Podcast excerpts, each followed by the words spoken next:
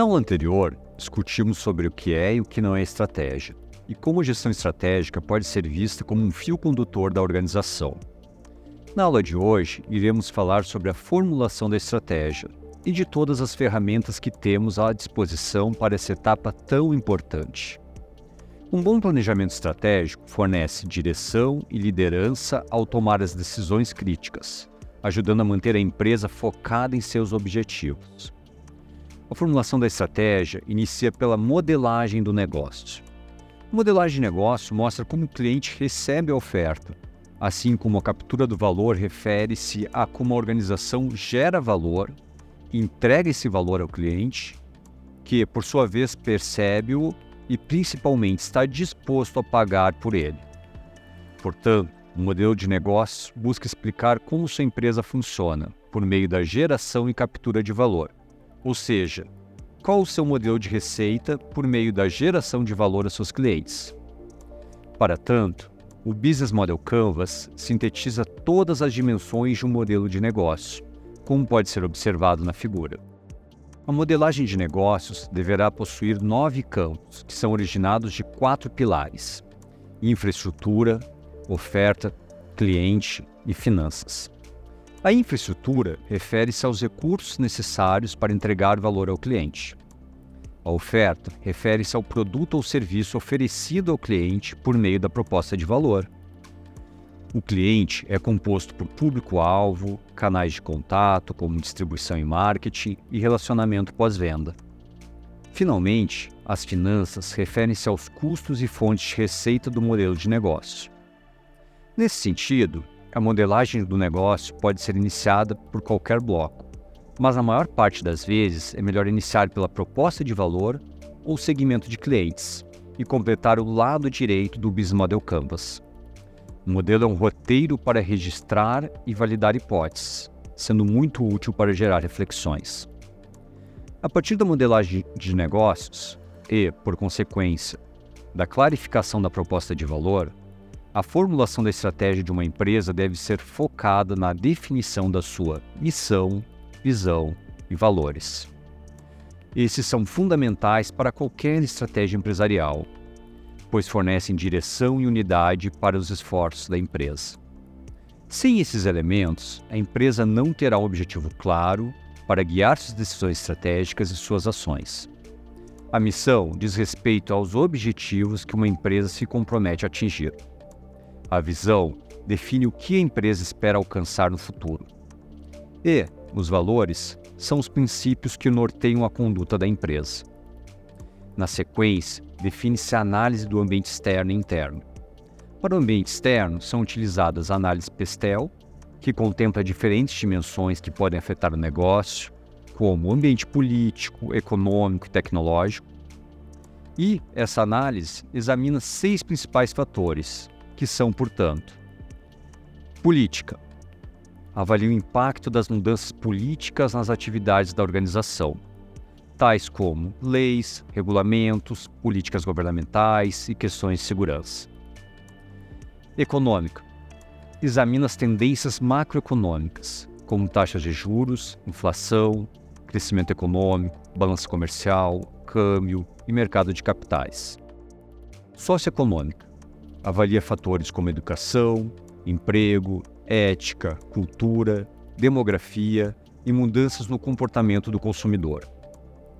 Tecnológico analisa as novas tecnologias, incluindo aplicativos, software, hardware, equipamentos de computação, informações e comunicação. Ambiental, que vem do inglês environment, analisa os impactos ambientais das operações da organização e como pode aproveitar os recursos naturais de forma sustentável. Finalmente, legal.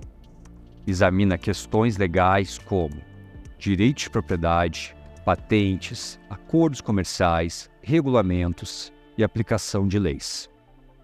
Na sequência, tem um modelo das cinco forças de Porter, que podemos ver na figura é um modelo de análise de mercado desenvolvido por Michael Porter em 1979, que visa ajudar as empresas a entender o seu ambiente competitivo e a como criar estratégias eficazes. O modelo se baseia em cinco forças que afetam a capacidade da empresa de competir e que influenciam a forma como as estratégias devem ser desenvolvidas. Essas forças são a rivalidade entre os concorrentes, a pressão de novos entrantes, a pressão de produtos substitutos, a pressão de fornecedores e a pressão de compradores. Ao identificar e entender as forças que influenciam o ambiente competitivo, as empresas podem criar estratégias que permitam aumentar sua participação de mercado e obter vantagem competitiva. Com essas informações consolidadas, podemos formular a matriz SWOT, que irá apresentar os fatores internos relacionados aos pontos fortes e fracos da empresa e os fatores externos, que são relacionados às oportunidades e ameaças no mercado. A figura sintetiza esse modelo. Os pontos fortes são características da empresa que lhe dão vantagem competitiva. As oportunidades são tendências externas no mercado que a empresa pode explorar. As fraquezas são características da empresa que a impedem de alcançar seus objetivos. Por último, as ameaças são tendências externas que podem prejudicar a empresa se ela não tomar medidas para se proteger. A partir desse passo, podemos avaliar o ambiente interno da empresa. Para tanto, a matriz Verril permite a avaliação desses recursos e competências, como demonstrado na figura. Ela é composta pelas seguintes quatro dimensões: valor, valor é a capacidade de fornecer benefícios econômicos aos clientes, incluindo preços baixos, qualidade superior e serviços aprimorados. Raridade. A raridade é a capacidade de acessar recursos e competências exclusivas e limitadas que são difíceis de imitar ou substituir. Imitabilidade. A imitabilidade é a dificuldade que os concorrentes têm para copiar a capacidade da empresa de gerar valor. Organização a organização é a capacidade da empresa de integrar, gerenciar e aproveitar seus recursos e competências para obter vantagens competitivas sustentáveis. Pensando no exemplo da Coca-Cola, digamos que tem um refrigerante que é bem avaliado pelos seus consumidores, sendo valioso. A Coca-Cola poderá ter uma competitividade equiparada. Agora, digamos que esse refrigerante possui um sabor único, que ainda não foi imitado pela concorrência mas poderá ser em breve. A Coca-Cola poderá ter uma vantagem competitiva temporária. E se esses sabores, inclusive a fórmula original, forem difíceis de imitar, porém a empresa não possui um marketing atuante e uma rede de distribuição eficaz, a Coca-Cola terá uma vantagem competitiva não utilizada. Finalmente, se esse refrigerante for bem avaliado pelos consumidores, for raro, difícil de imitar, e a empresa estiver preparada para evidenciar e capturar esse valor gerado. Coca-Cola terá uma vantagem competitiva sustentável, que é o que ocorre no mercado global de refrigerantes, sem considerar as demais bebidas e produtos que a empresa investe e comercializa. Na sequência, a formulação da estratégia é materializada por diferentes objetivos e planos estratégicos, táticos e operacionais. Eles irão permitir selecionar uma estratégia que apoie a missão da firma, seja consistente com a visão e os objetivos da firma, explore oportunidades e pontos fortes e neutralize ameaças e fraquezas. Para essa escolha estratégica, podem ser usadas diferentes ferramentas que, inclusive, podem ser complementares, como a definição das estratégias genéricas, a matriz BCG e a estratégia do Oceano Azul. As estratégias genéricas de Porter envolvem diferentes abordagens, como podemos observar na figura. A abordagem da diferenciação significa oferecer produtos ou serviços únicos e de alto valor para os clientes. Uma estratégia de menor custo significa oferecer produtos ou serviços de qualidade equivalente aos concorrentes a preços significativamente mais baixos. Finalmente, a abordagem de escopo significa oferecer uma ampla variedade de produtos ou serviços para atender às necessidades dos clientes. A matriz BCG é uma ferramenta útil para ajudar as empresas a avaliar a alocação de recursos entre suas unidades de negócio e tomar decisões estratégicas informadas. Cada unidade de negócio é classificada em um dos quadrantes, com base em duas dimensões: participação relativa de mercado e potencial de crescimento do mercado, como observado na figura. Estrelas são unidades de negócio em mercados em rápido crescimento, com a participação de mercado elevado. Essas unidades requerem muito investimento para manter sua posição dominante, mas oferecem grande potencial de lucro. Vacas leiteiras são unidades de negócio em mercados maduros com a participação de mercado elevada.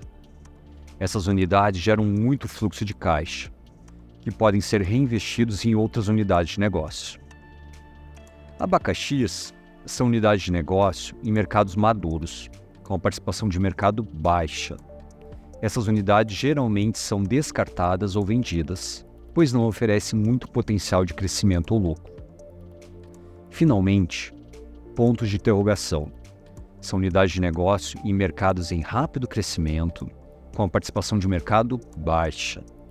Essas unidades requerem muito investimento para tentar alcançar uma participação de mercado significativa, e sua rentabilidade futura é incerta. Na sequência, a estratégia do Oceano Azul é baseada na criação de novos mercados e novas demandas, em vez de lutar contra grandes players do mercado existente. Para tanto, são considerados atributos que possam ser eliminados, reduzidos, elevados ou mesmo criados de forma a reduzir custos e ao mesmo tempo gerar uma percepção de valor aos clientes. A partir desse conjunto de ferramentas, independente de quais forem utilizadas, o que não pode faltar na formulação de uma estratégia são objetivos. Definir os objetivos que a estratégia deve alcançar. Análise do ambiente avaliar o ambiente interno e externo da empresa para identificar oportunidades e desafios. Planejamento desenvolver uma estratégia de ação para alcançar os objetivos definidos. Alocação de recursos alocar os recursos necessários para implementar a estratégia. Monitoramento e avaliação monitorar e avaliar os resultados da estratégia para garantir que ela esteja funcionando de acordo com os objetivos estabelecidos. No próximo vídeo, iremos tratar da implantação da estratégia.